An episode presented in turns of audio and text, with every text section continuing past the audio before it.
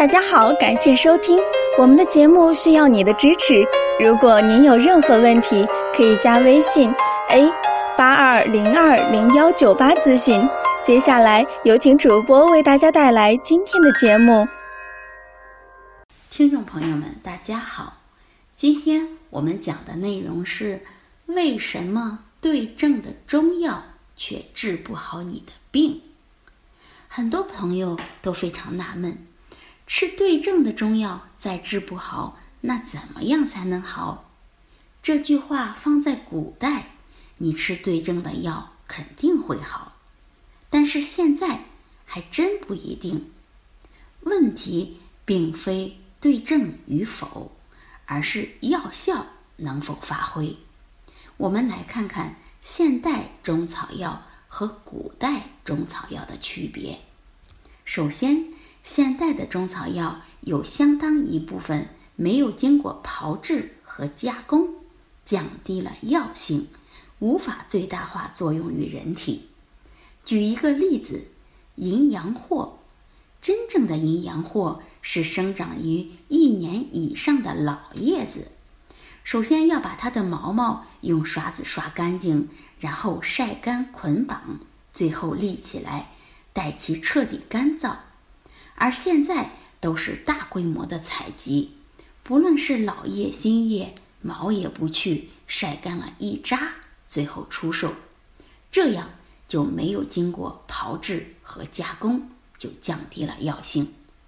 第二点，现在的中草药都是大规模种植，农药、化肥、激素用得多。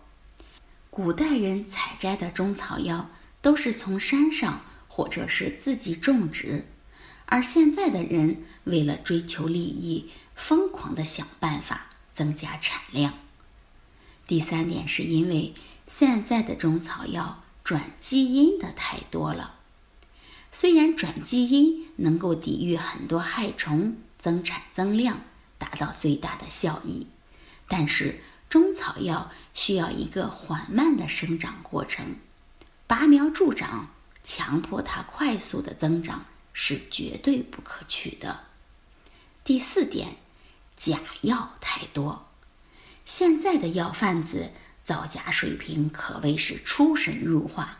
就连稍有经验的中药师都无法分辨，比如茯苓用米粉加工切成片，哎呀，这样的例子真是太多了。第五点，不按时令采药。药王孙思邈早在一千年之前就说过，不按时节采摘的中药材，有名无实，跟烂木头没什么两样。